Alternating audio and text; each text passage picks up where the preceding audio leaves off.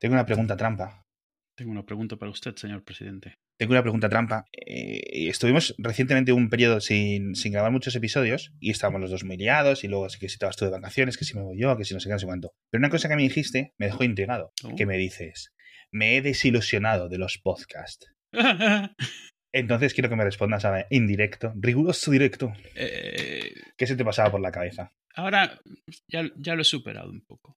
Bueno, Pero yo lo que creo que ha pasado es algo parecido a... ¿Te acuerdas que alguna vez hemos hablado de cuando América Online abrió las puertas a Internet e Internet cambió en ese momento? O sea, cambió porque el mix de gente cambió muchísimo. Entró muchísima gente, no tonta ni nada, sino simplemente que no había estado nunca ahí, llegó con prioridades diferentes, con intereses diferentes, pero eran mayoría en el momento uno y entonces automáticamente todo cambió de dirección, cambió de forma de ser, digamos. No necesariamente para mal, aunque depende, hay gente que se quedó muy enganchada con eso, hay gente que le llama el, ¿cómo, cómo, cómo, cómo se llamaba? El septiembre eterno, septiembre que nunca terminó de, de, de, de, suceder. Y siento que con los podcasts, con la entrada de Spotify y que se volviesen, de repente fue el boom de podcast, por lo menos ahora mismo le dices a alguien podcast y sabe de lo que le estás hablando. Tal vez no escuche ninguno, pero ya se ha vuelto una palabra relativamente de conocimiento más o menos general. Tenemos, tenemos series de televisión sobre podcast, tenemos gente famosa haciendo podcast, tenemos canal, eh, programas de radio que ya son famosamente antes un podcast que otra cosa. Entonces, pues es como cuando Twitter se llenó de gente que se metían pues para ver a Ariana Grande o, o a ver a los famosos. Uh -huh. No es que sea malo, y yo creo que pasa siempre que hay un influjo de gente nueva que no tiene mm, para mí para, absolutamente para nada los mismos intereses ni ni digamos el cariño que tú tienes a algo que llevas viendo o haciendo durante mucho tiempo. Y era como, ah, pues sí, yo estoy aquí pues por, porque Spotify me lo ha puesto, yo estoy para escuchar estos programas que los más famosos y pues, todos los que estabais antes sois unos pringados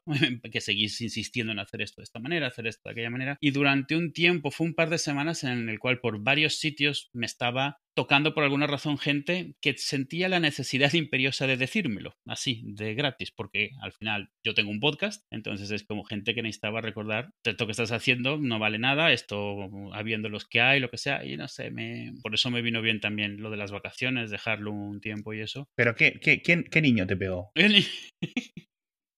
Fue Jaimito en el patio, papá. Y era un poco como, uf, ¿sabes? De repente como dice, bueno, ¿para qué estoy haciendo esto, a final de cuentas? Que todo salió porque me quejé de Pocket Cast. Pocket Cast históricamente ha hecho fatal lo de las carátulas. Sí. Es algo que he tenido que asumir que, que, no va a cambiar, porque si no lo han cambiado hasta ahora no lo van a cambiar. Lo hacen mal, esto no es discutible, pero no hay nada que hacer. No, no, o sea, esto es así. Es como alguien decide que va a hacer los índices de los libros de una forma diferente e imprimiéndolos en el lomo del libro. Sí. Vale, lo puedes hacer. Eh, de nuevo, no es importante, pero en su momento fue, me quejé por algo así y yo creo que fue una mezcla de tratar de defender Pocket Cast como si estuviese atacándolo por algo personal o algo así. Y ya luego fue empezar un poco eso, ataque contra el podcast, contra lo que hacemos en el podcast. No es que sea nada nuevo, pero como que fueron varias cosas una tras otra a lo largo de tres o cuatro días que me hicieron sentir pues como que lo de los podcasts estaba cambiando y no necesariamente para bien y realmente no, ya luego lo estuve pensando y bueno, sí, entra un montón de gente y me, me, acordé mucho de eso, o sea, entra un montón de gente con intereses diferentes, pero esa es gente con la que normalmente tampoco te vas a cruzar, realmente no pasas a tener algo que si antes era nicho, ahora es muchísimo más nicho, pero tampoco es un problema, tampoco es una, es, es algo que hay que gestionar, pero que no es, que vamos, que déjalo, que te veo aquí muy, muy picado y yo prefiero dejar eso atrás, ¿sabes? Estoy buscando ahora mismo. Madre mía, la labor de investigación. Vas a hacer un podcast sobre esto. Sí, a ver, yo lo dejaba atrás, tampoco me parece. Te digo, una vez que lo piensas, dices, mira, tontería. Bueno, lo primero, lo que estoy viendo es un tuit tuyo de diciembre de 2013 diciendo yo uso Pocket Cast. Claro, yo usaba Pocket Cast. O sea, que caretas fuera, caretas fuera. Claro, es que yo no lo he negado nunca. Yo usé, yo, yo lo he dicho muchas veces, yo usé Pocket, Pocket Cast mucho, mucho tiempo. O sea, me parecía bueno. Tengo amigos que usan Pocket Cast. No, no, no, yo lo usé cuando, me, cuando se me quedó corto el de, el de Apple, fue rapidito. porque vamos, en esa época sobre todo era como súper, súper básico. Eh, Pocket Cast era realmente la mejor opción y, y, hoy en día no me extraña que esté en el top tampoco, no me parece un mal reproductor. Para mí sí que hizo mucha diferencia cuando, cuando finalmente el soporte de carátulas se empezó a poner en serio. Sí. Pocket Cast lo adoptó porque se volvió popular y lo hizo mal y ya lo dejaron mal para siempre. Durante muchos, mucho tiempo nos estuvieron diciendo que se veían mal o que no sé qué. Nos ponían de estos clips y me, no me cuadraba. Y es que, o sea, lo puedo explicar muy rápido. Tú cuando pones en un MP3 como capítulos, tú puedes definir tres cosas. Puedes definir marcadores, capítulo 1, capítulo 2, capítulo 3, con una descripción, puedes poner un texto y puedes poner una imagen pero también puedes en cualquier momento poner como un capítulo que no es parte del índice, digamos, que sería más como, imagínate una nota al pie, una nota de pie de página, pues lo mismo. Y entonces es, tú estás escuchando el podcast y en algún momento a lo mejor te sale un enlace que puedes clicar, pero no te salía en el índice, o puede, te sale una imagen que viene a colación de lo que sea que estás diciendo, pero por la forma en la que se introducen les tienes que poner nombre de todas formas. Pues si el, un reproductor como Pocketcast no respeta cuándo le has marcado que sea visible en el índice y cuándo no, cuando tú abres el podcast y has puesto muchas imágenes, no te imaginas el mío, imagínate uno de estos, por ejemplo, yo que sé, de, de, cocina, que ponen muchas fotos de cómo queda eso, lo que tú ves es como un índice de 30 o 40 líneas con nombres rarísimos que no viene al caso de nada, pero además es que es un tema de navegación, o sea, tú te vas a cada uno de esos y es como si fuera un capítulo que dura 5 segundos, un capítulo que dura 7 segundos. Es, absurdo, o sea, hasta es, estoy seguro que se puede resolver mucho mejor. O sea, Overcast se va a un extremo, o sea, no tienes forma de activar lo que no sea parte del índice y Pocketcast se va al otro extremo, no tienes forma de desactivar que el índice se vea como el autor quiso que se viese. Entonces, si tengo que elegir entre las dos, prefiero el de Overcast porque puedo controlarlo mientras que el otro no lo puedo controlar. Y sí que ha significado que hay veces que no pongo prácticamente imágenes porque siento que se va a ver muy ridículo la lista de imágenes así de en el reproductor. Rollo, hacía falta Noir con, el, con la gabardina y el sombrero de detective. Eh, me dio así un par de días como que esto, vamos, se vayan a la mierda todos. Pero al final no. Unos días, unos días respirando y ¿Sí? Bueno, eh. me alegro. Yo, fíjate que hubo una época, y esto me gusta porque quería comentarlo, que lo pasé muy mal en Twitter también, ¿eh? Por un, caso muy sencillo, pero parecido. Y era un tweet que no puse yo, sino que puso nuestro colega Ángel Jiménez, que puso el, el tweet famoso de los fogones. Ah, coño, yo iba a decir si de broma era ese y resulta que sí. no, no, efectivamente. Y es un tuit que Ángel, que es, ya lo hemos comentado, es una persona pues que él sabe bastante de cocina, le gusta mucho eh, todo eso. Francamente, yo creo que seguramente sepa como 100 veces más que yo de todo esto. Sí. Y puso un tuit sin malicia, sin ninguna historia, etcétera. Yo entiendo que lo comprendo el tuit desde la perspectiva de que es mi amigo y conozco todos los detalles, digamos. Por dónde va, sí toda la información, ¿no? Pero básicamente el Twitter era en plan algo. Eh, eh, ¿Alguna vez alguien ha usado más de dos fogones? ¿O realmente no se necesita? Pero que claramente además iba un poco de broma. Y aunque no vaya de broma, quiero decir, ya está, es un tweet de alguien en Twitter lo de los fogones. Entonces me puse a leer las, las citas. Es decir, los, otras personas, los comentarios que ponían al tweet. Obviamente él lo silenció y ojos que no ven, corazón que no siente. Mm. Pero mis ojos sí los estaban viendo. Y me sentí muy mal. Hubo mucha, mucha tontería muy, muy insultante y muy, muy, muy, muy, muy, mal. Sí. No, en plan, eh, quiero decir, que me dices tú que, ha dicho una cosa sangrante, no sé qué. ¿Cómo se nota que eres un tío que se lo han dado todo hecho?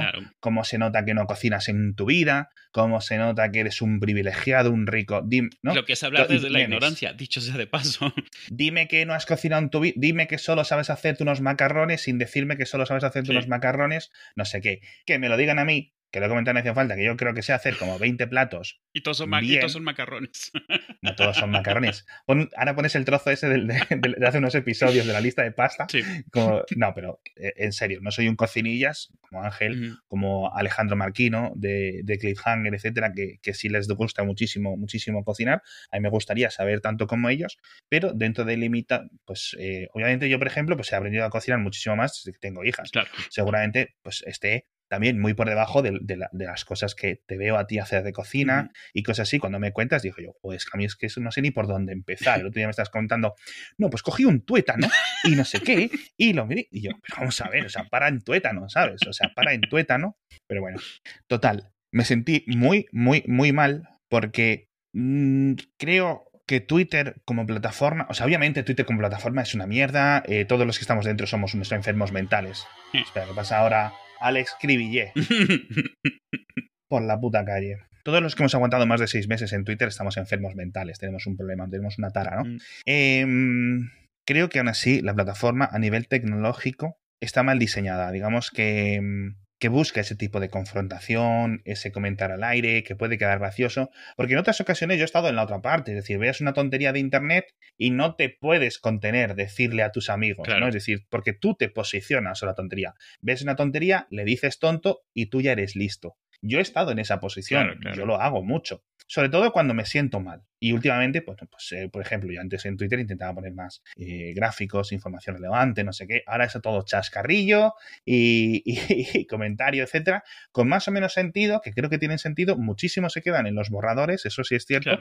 Pero es un poco el uso de Twitter. Eh, intento ser más constructivo un montón de veces, pero sí es cierto. Entonces yo creo que es algo que de, la propia plataforma que nos incita a ser así. Y nos incita por un motivo, porque cuando ponemos ese tipo de tonterías, ese tipo de, gracias, y lo podías ver en las citas de este tweet, recibes muchos puntos mágicos de Internet. Y los puntos mágicos de Internet nos han condicionado durante los últimos 10, 15 años nuestro cerebro. Más puntitos, más contento estoy, mejor y más listo y más guapo y más todo. Entonces, obviamente todos podemos saber desde un punto de vista digamos, consciente, que no importa para nada, intelectual, que mil likes o cinco likes es lo de menos. Pero realmente no es lo mismo. Cuanto más tiempo estés, más te vas a sentir. No es rollo Black Mirror, no es rollo nada, es lo que es. ¿Te acuerdas aquel episodio de Black Mirror con Bryce, Dollar, eh, Bryce Howard? ¿Dollar? Blocker. Dallas Howard. La pelirroja de. La pelirroja de Parque Jurásico.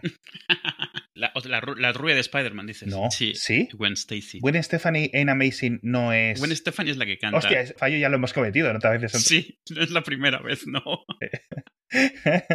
en la ¿cuál fue? En la, en la tercera, en la que sale Venom, en la tercera de las de Toby. Sí. Gwen Stacy, la rubia, es Bryce Dallas Howard. Tienes razón, tienes razón, tienes razón. En las, en las Spider-Man originales, tienes razón. Entonces, volviendo al tema, no es como ese capítulo de Black Mirror en los que ya se, todos se vuelven locos por los likes, ¿no? De esta herramienta parecida a Instagram, etcétera, que es una parodia de. O una parodia, no, una sátira, ¿no? del mundo, del mundo actual. Creo realmente que hay mucho de verdad en esto. Obviamente, no es algo tan apocalíptico apocalíptico como ese episodio, pero sí es algo que nos condiciona. Yo creo que también hay otra cosa. Muchas veces pones algo en Twitter porque tienes, sobre todo si llevas una racha así como de, bromas y eso, no tanto por los likes, sino porque en el fondo, depende cómo veas Twitter, a lo mejor solo estás pensando pues, en los que sigo, los que me siguen, medio amigos. Pero Twitter, por definición, se extiende más allá de ese círculo. Exacto, eso es. Y hay gente para la cual el 100% de lo que conoce de ti es el texto que has puesto y la foto que tengas.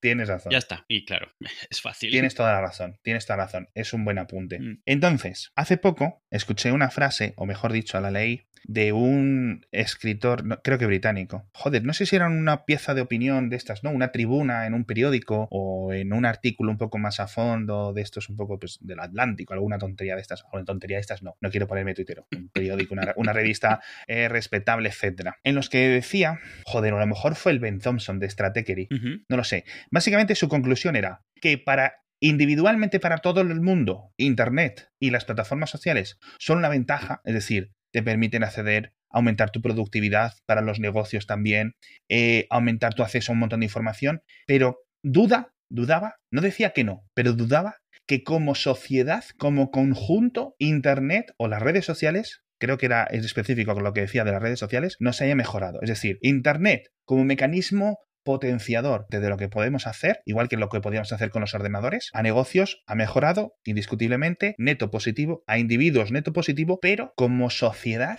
el conjunto de individuos no lo tenía claro. Y esa distinción me ha dejado bastante intrigado, porque creo que efectivamente es así. Es decir, tener Twitter, tener acceso a un montón de información, tener acceso a un montón de poder estar en contacto con tus familiares individualmente, por ejemplo, WhatsApp, por ejemplo, Facebook, eso es un valor incalculable y te lo dan gratis. O sea, es que tú, recordemos lo que estábamos pagando hace apenas unos años por cada vez que llamábamos al extranjero.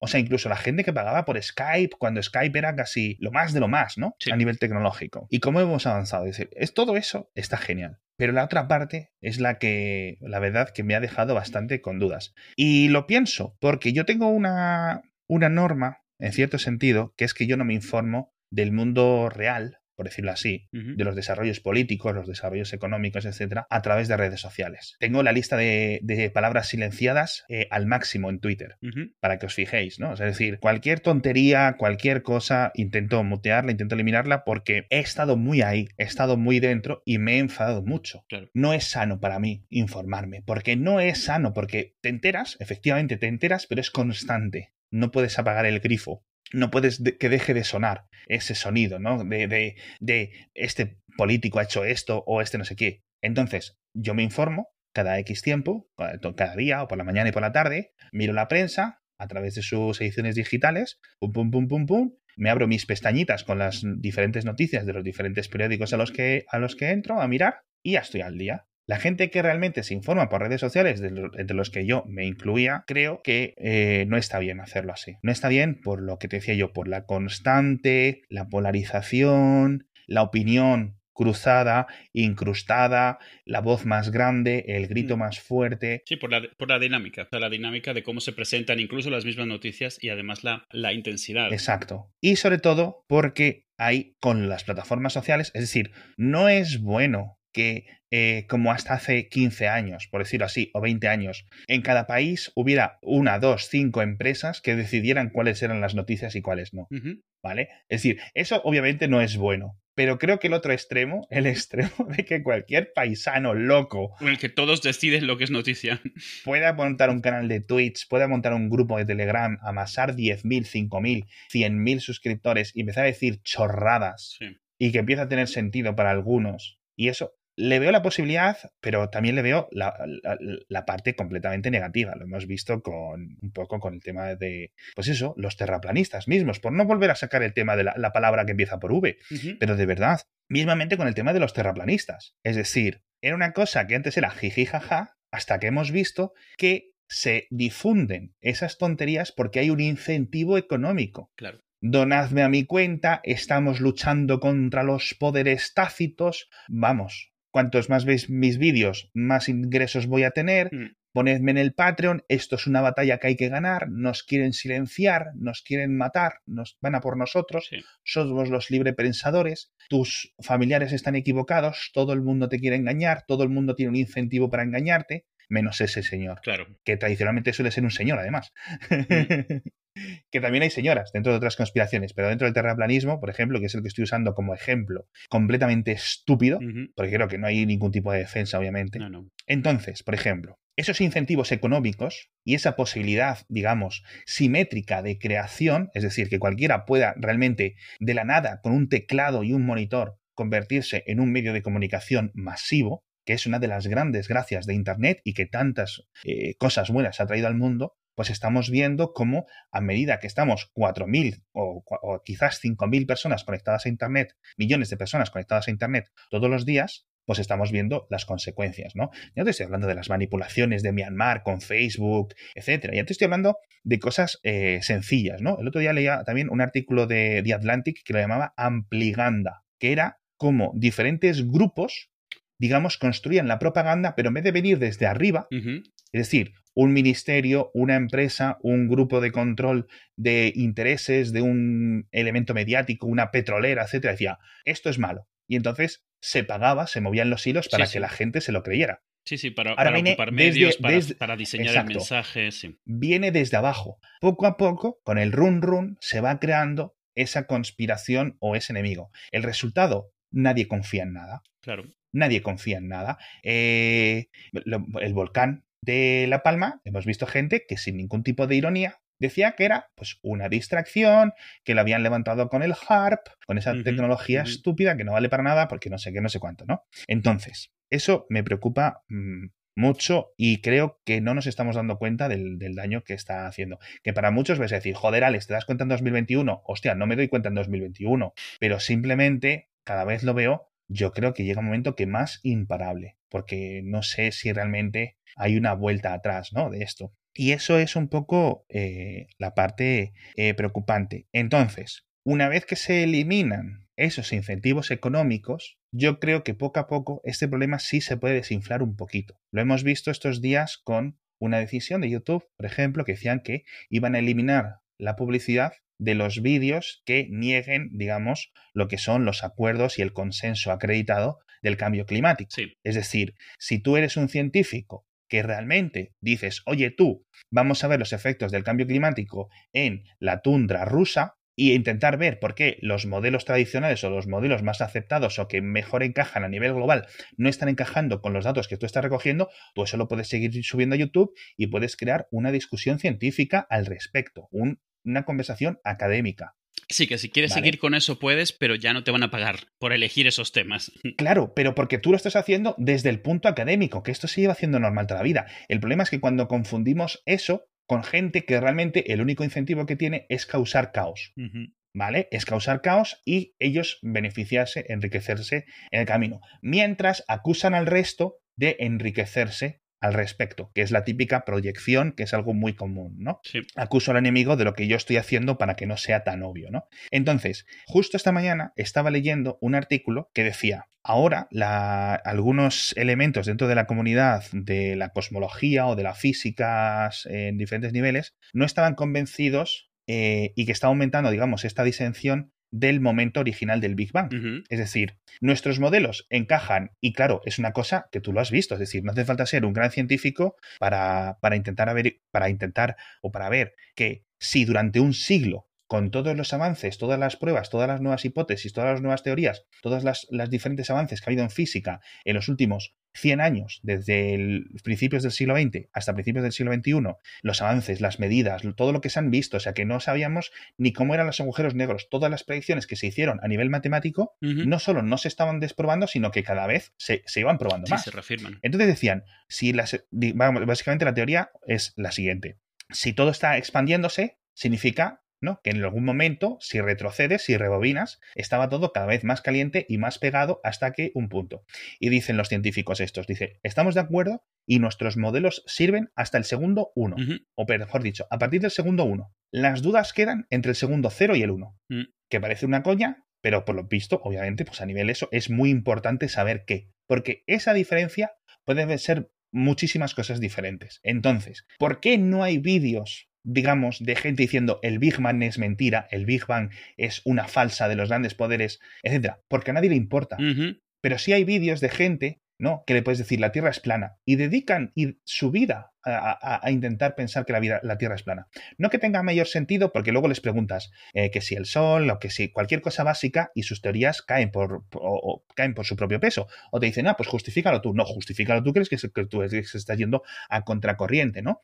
O piensan que la Tierra es plana, pero el resto de planetas del universo son redondos, son esféricos, lo cual, pues, obviamente, es que no tiene mayor sentido. O te sacan lo de Galileo. Es que si Galileo hubiera, digo, cuando Galileo decía que la Tierra se movía alrededor del Sol, la comunidad científica estaba de acuerdo con Galileo. Es decir, no es en plan que Galileo fuera el típico señor que es el científico uno de un millón que dice que el cambio climático esté mal o que dice que la Tierra es plana y el resto de la comunidad científica esté en su contra. No, todos los observadores de la época ya desde hace un tiempo sabían no solo que la Tierra era redonda, sino que lo más probable era que girase alrededor del Sol. Lo que pasa es que Galileo pues, construyó un telescopio, eso, y justo vivía, pues coño, en una zona de una influencia cristiana católica muy potente. Hmm. ¿Vale? Pero quiero decir, los chinos, los, los persas, los, eh, los, griegos clásicos, o sea, había, un montón de gente con, mayor o menor avance que, que sabían y que cedían eso. Es decir, no es que Galileo, ¿vale? Simplemente se encontró con un mix político en los que era un poco. Pero no es que Galileo fuera contra el consenso científico total y él por su cuenta y unilateralmente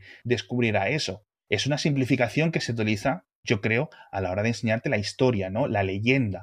Galileo bueno, Iglesia Católica mala, que obviamente en este caso efectivamente es así, pero es un juicio político, no es un juicio científico. Decía, no, es que si Galileo viviera hoy en día también no sé qué, como en plan, no hemos aprendido nada. Y tú no eres Galileo, chaval.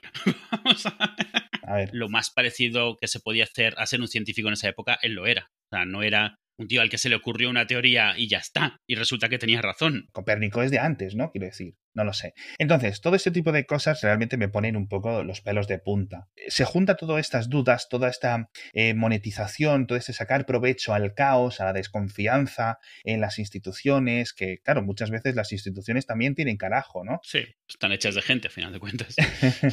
Eh, pero como que, que no, no, no, me acaba de, obviamente, no, no me gusta por otra parte se amplifica. Es decir, tú antes pues ibas por la vida, conocías a 100 personas diferentes en toda tu vida, más o menos, y te morías. Ahora es que estás expuesto a millones de tontos constantemente por los retweets, por los compartidos, por no yo, sé qué. Yo tengo una teoría, pero realmente no la he podido, eh, o sea, aterrizar. Pero yo pienso que la gran diferencia es que eh, tú las cosas que te hacían diferente, digamos, era raro que encontrases dos, tres personas a lo largo de la vida con la cual compartirlas, las que realmente te hacían diferente. Entonces, al final de cuentas, la sociedad avanzaba por las cosas en las que, no por sus diferencias, sino porque en lo que eran iguales. Y entonces, al final, tú tenías que Ujú. departir y compartir mucho más con gente con la cual no tenías todas las cosas en común que podrías tener. Pero ahora es muy fácil centrarte, o sea, afinar cualquier eh, gusto, preferencia que tengas hasta el extremo y separarte completamente, aislarte de todo lo que vaya en contra de eso. Y eso significa, yo creo que está alineado un poco con lo que decías antes, de que la gente individualmente puede que avance, sobre todo dependiendo de cuán constructiva sea esa diferencia que tienes, pero es mucho más difícil ahora que avancemos en conjunto, porque cada quien tira por su lado y es muy fácil en Internet encontrar una comunidad entera de gente exactamente con lo que a ti te gusta y no tener que interactuar con nadie más que hable de ninguna otra cosa, porque es muy fácil, y eso a final de cuentas es más satisfactorio, o, quiero decir, de una forma egoísta, pero yo creo que como sociedad en la que vivimos, que vivimos en una sociedad, nos hace un poco más de daño, porque divide en vez de unir. O sea, al final de cuentas, si tú tenías una idea extraña, pero eres el único en tu grupo, pues a lo mejor te movías con esa idea, pero era más difícil que se la heredases a tus amigos y a tus hijos. Pero ahora no, ahora es, es posible que te rodees solamente de gente que amplifique ese eco y que tus hijos aprendan también de eso y toda esa rama se va separando. De, eh, mi idea es esa. Antes avanzábamos eh, por poco que teníamos en común, pero al final de cuentas tirábamos en una misma dirección. Y ahora es mucho más fácil separarse, separarse a lo tuyo y, y- y puedes, antes no podías, y ahora puedes aislarte completamente de todas las ideas que no cuadren ni casen con lo que tú quieras. Sí. Sí, es decir, igual que antes eh, era más difícil encontrar gente que compartiera tus hobbies, ahora es eh, mucho más fácil y antes era mucho más difícil y ahora todo lo contrario, como digo, encontrar gente que comparte tu locura, ¿no? Tu, tu esquizofrenia, en Sí, cierto claro, sentido. y que te la eh, tu, tu guerra inventada, exacto, exacto, porque estás expuesto a un montón más de, de cosas. No lo sé, yo sigo pensando de verdad que herramientas como el retweet, el, eh, esa, esa forma de amplificación de contenido, tienen sus puntos positivos, lo de los compartidos en Facebook, etcétera, eh, los reenvíos en WhatsApp y- y, todo esto que vimos al principio de la pandemia, cómo se limitaron y creo que eh, en principio debió de funcionar, ¿no? Sí. eso de que no podías enviar los mensajes a más de cinco personas porque est- estaba descubriendo eh, que se enviaban informaciones completamente locas dentro de la, de la plataforma, ¿no? Claro, y que se quedaban aisladas, o sea, que nadie podía verlas, o sea, eh, se amplificaban de forma privada, digamos. Entonces es muy, es muy, es muy peligroso hacia donde vamos. No sé muy bien cómo acabará la cosa, porque sí es cierto que pues eso, cada vez nos vamos separando más y nos vamos radicali- radicalizando. Uno de los grandes esos es que al final, pues todos bebíamos de los cinco canales, cinco periódicos, Sí. que ya digo, para cosas, eh, tenía sus cosas buenas y sus cosas malas, pero digamos estábamos todos en la misma página, como decías tú, Mm, ¿vale? mm. algún punto medio habrá que encontrar, ¿no? Y alguna plataforma social, yo creo, en la que realmente ese tipo de amplificación no se puede hacer, o al menos que no haya esos los mismos incentivos económicos. Yo creo que en el futuro, la siguiente generación de plataformas sociales, si no viene con esto repensado, uff, porque hemos visto que han sudado las actuales. Sí. Hemos visto que han puesto lo que han querido y lo que más dinero les vale. Se, se les ha ido, se les ha ido de las manos, sí. Lo que más dinero les daba a corto plazo. Así que, así que, en fin.